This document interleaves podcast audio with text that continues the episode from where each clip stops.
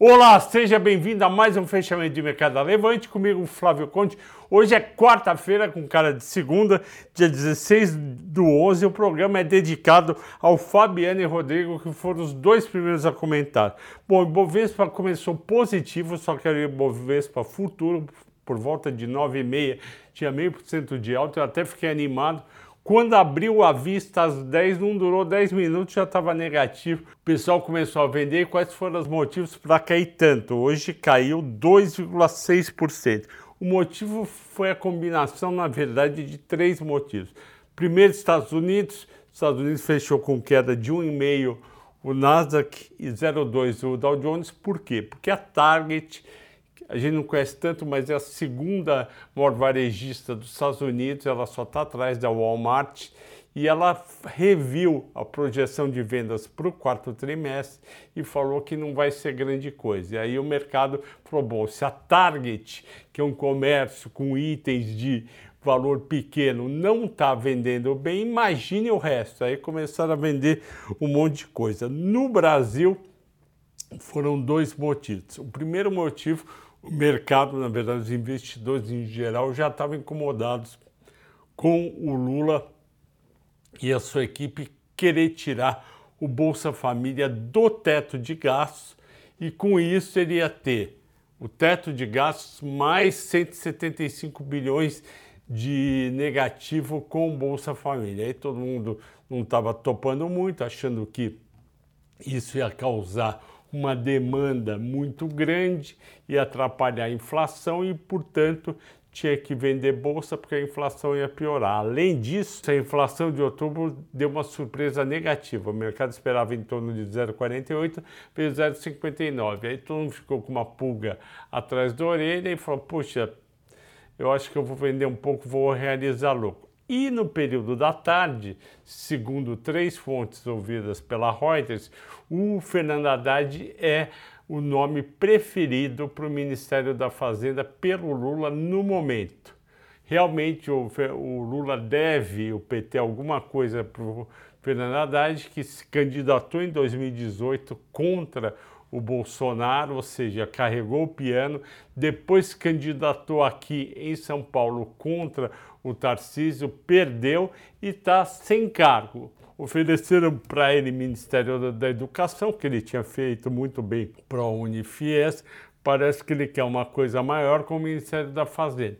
Entretanto, na visão do mercado, na minha também, tem dois pontos. Primeiro, ele não vai ficar muito preocupado com a parte fiscal e quem controla gastos e defende gastos é a Fazenda, portanto, ele poderia gastar mais do que gastaria o Henrique Meirelles, por exemplo, ou o Pércio Arida, mas gastaria na linha do Nelson Barbosa ou do Guilherme, que está lá na parte do grupo de economia do, da PEC de transição, na verdade, do governo de transição. E Além disso, a gente, a gente aqui em São Paulo teve ele como prefeito e a gente sabe que ele não é muito, é, não é muito da característica pessoal dele, o dia a dia, conta a conta.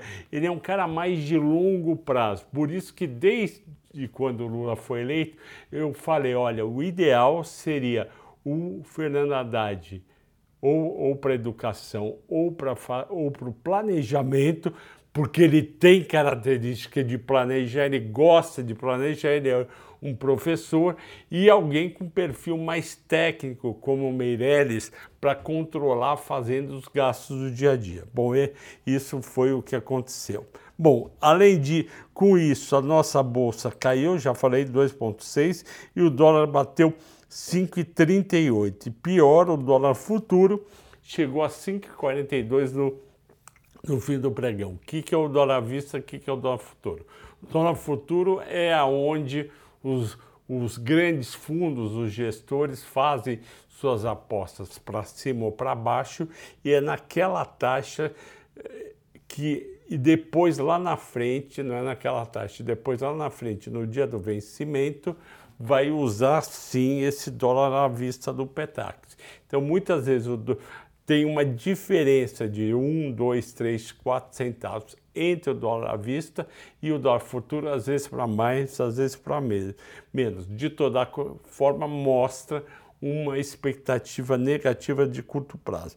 Vamos para as ações, a maioria caiu, a Vale caiu 1%, 82,44, 6 bi de negociação, 200 caiu a Petro, 27,15, ela está estacionada em torno dos 27. Ah, e se você não assistiu ainda o mata-mata de Petro, assista e pense a respeito com as contas que eu fiz. YouTube 26 e 27, 1,40 de queda, Bradesco 15 e 21, 0,32 de alta. O que está acontecendo nas mais negociadas? A Vale bateu 84 reais. eu comentei aqui, eu acho que foi na segunda-feira, falando, olha, Vale subiu bem, pode ser que tenha algum recuo.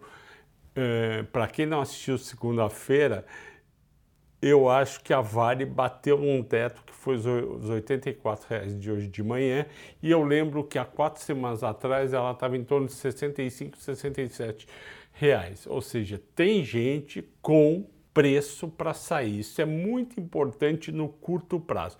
No longo prazo, você que vai ficar com a Vale vai receber dividendos, isso não tem importância. Agora, para quem olha o curto prazo, tem uma chance muito grande da Vale voltar para os 75 reais. Por quê?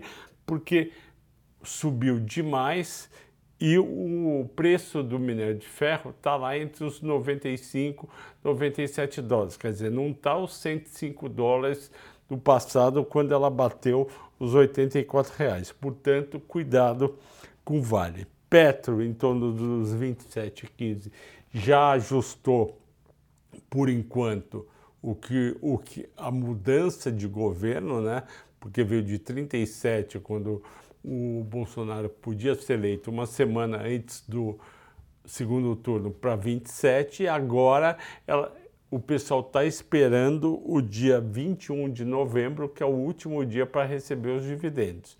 A partir de 21 de novembro, ela pode, se o petróleo estiver embaixo, ter uma queda aí maior. No caso de Tube Bradesco, tem uma diferença muito grande de preço entre as duas. Vocês lembram que elas chegaram a ter uma diferença de três reais, elas estão com uma diferença de 11 reais. Isso daí é explicado pelo resultado. O Bradesco teve 5 bi e meio de lucro, o Itaú teve 8 bilhões e 100. Então teve uma diferença grande, que aí faria sentido. Mas cresce no mercado a sensação que uma das duas está mentindo, ou seja, ou Itaú está muito alto e Bradesco está no preço justo, ou Itaú está no preço certo e Bradesco está no preço errado, portanto muito baixo. Eu acho que o Bradesco está no preço errado e o ajuste vai se dar por Bradesco. Bradesco vai subir aí para em torno de uns R$ 16,50 ou parar de cair e aí cair tudo. Mas essa diferença ficou muito grande. Espero que eu tenha sido claro na minha visão dos dois. Embraer subiu 9,33, eu não entendi, eh, ou melhor, eu, eu compreendo, o dólar foi de 5,30 para 5,38, 5,41 não faz sentido subir tanto 9,33. O, o, a Embraer não teve um resultado muito bom no terceiro trimestre e tem muita, muito analista questionando se ela vai entregar o que pode entregar e ela continua com prejuízo e queda de EBITDA. Então eu não compro essa alta da Embraer. Suzano eu acho que faz sentido, a alta de 1,60 deu um baita resultado o dólar subindo ajuda. Também faz sentido a alta da Semin. BRAP acompanha mais, deveria acompanhar Vale, essa subida está estranha, e CCR 0,70, eu não sei o que aconteceu. Destaques de baixa, eu não sei porque RAP Vidas caiu tanto, 11%. Agora, Americanas, Miglu, Local Web está ligado ao aumento da taxa de juros de longo prazo e expectativa, tem gente falando que se a inflação não voltar a ceder para a casa do 0,48 e ficar em 0,50 0,70, 0,60, existe a possibilidade do Banco Central brasileiro, em fevereiro, aumentar os juros de 13,75 para 14,25 ou 13,75 para 14. Eu acho isso muito radical, espero que não aconteça, mas se a inflação voltar para casa de 0,60, 0,70, vai dar uma expectativa negativa para o mercado. BIF 3 caindo 3%, eu não entendo, não vi o motivo. Então, fico devendo BIF 3. Às vezes a gente não sabe no dia, nem no dia seguinte, porque uma ação caiu tanto e às vezes alguém saindo do papel. Eu não vi nenhuma notícia assim. Escolha dos assinantes foi Embraer, seguido por Localiza. Então vamos falar de Embraer e Localiza. Bom, Embraer, como eu contei para vocês, não tem nada é, muito diferente. Vamos ver os resultados. Ela teve um prejuízo no terceiro TRI, prejuízo de 93 milhões contra 70, 179 do ano passado. Ela teve também um EBITDA de 281 contra 380 do ano passado. O que interessa é EBITDA. Portanto, piorou o EBITDA da Embraer. Mais um motivo para ficar preocupado com uma margem horrível de 5,8 versus 7,6 o ano que vem. A gente está vendo as companhias é, cancelarem parte dos pedidos. Como que é? Quando uma companhia aérea faz um pedido para a Embraer, normalmente ela, ela fala o seguinte: olha, eu quero 50 jatos tais para 2024 e eu quero uma opção de poder pedir mais 25. Aí quando chega, às vezes faltando um ano, ela fala, olha, os meus negócios não estão tão bem, vamos reduzir o pedido firme de 50 para 35. Me desculpe tal, eu sei que você tem sua programação, mas a demanda está fraca aqui no exterior eu não vou poder comprar, não vou precisar 50 jatos, mas 35. E é justamente o exterior, mais a competição com a Bombardier e agora uma fábrica também chinesa que simplesmente copia o que a Embraer e a Bombardier fazem, eh, agora com uma potencial recessão na Europa e nos Estados Unidos, mesmo sendo pequena, em 2023, aumenta muito a chance desses pedidos de aeronaves da Embraer serem cortados. Portanto, a Embraer não tem muito o que subir e a alta de hoje, a não ser que tenha uma coisa que ninguém sabe, não faz sentido. Às vezes um baita de um, de um, de um pedido, mas eu não vi nada disso. Localiza Vamos ver como é que foi localiza no dia. Foi a segunda colocada que vocês pediram. Ela caiu 7,34. Eu não concordo com a queda de 7,34, mas eu entendo. Se você pegar o histórico, de cotação no ano, ela saiu de 50 reais no primeiro dia do ano para R$ 73,53 dia 4 de novembro. Em 12 dias ela caiu, infelizmente, de 73 para 60, ela caiu 14, ela caiu em torno de 20%. Não foi por causa desse resultado. Eu olhei o resultado dela e foi um bom resultado tá? Vou mostrar aqui para vocês. Localiza, surpreende com crescimento de frota, custo mais baixo e a ação fecha com queda de 7%. O uh, que, que acontece? Eu acho que fez, a, a Localiza fez uma baita uma baita fusão bacana com a Unidas e ela está começando a juntar os resultados a partir do dia 1 de julho. Ela teve um resultado muito bom, um só desempenho na receita com aluguel de veículos, que aumentou 31% em relação ao ano passado. E além disso, bom, o lucro, o lucro dela veio um pouco abaixo do esperado, isso faz parte. A gente tem visto todas as empresas aumentarem endividamento, ela está em torno de ela está em torno de 21 bilhões de endividamento, a Rente 3, e ela tem um valor de mercado de 64 bi. Esse, o valor de mercado sobre o lucro um PL muito alto, 35, e ela tem um EV/EBITDA de 16. O EV/EBITDA de 16 para localiza, para mim está razoável, não está alto nem baixo. É óbvio que a gente não tem certeza se, esse EV/EBITDA deve ser 14, deve ser 18, mas não faz sentido.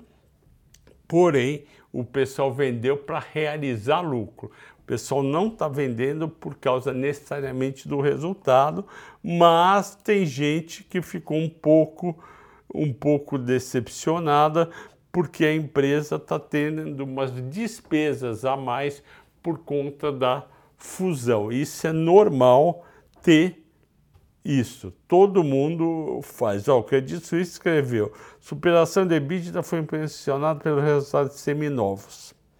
Então, resultado veio bom. Teve venda de seminovo bom e teve aluguel de carro. Só que a empresa afirmou na teleconferência que vai é, focar na integração e captura de energia. Num primeiro momento, isso deu perdas contábeis para a companhia. Ao longo do tempo, ela vai recuperar com geração de caixa. Então, eu vou ficar de olho em localiza, eu gosto de localiza, mas realmente tinha subido demais. Então é isso que eu tinha para falar. Ela foi a segunda colocada. Boa noite a todos, bom descanso, até amanhã.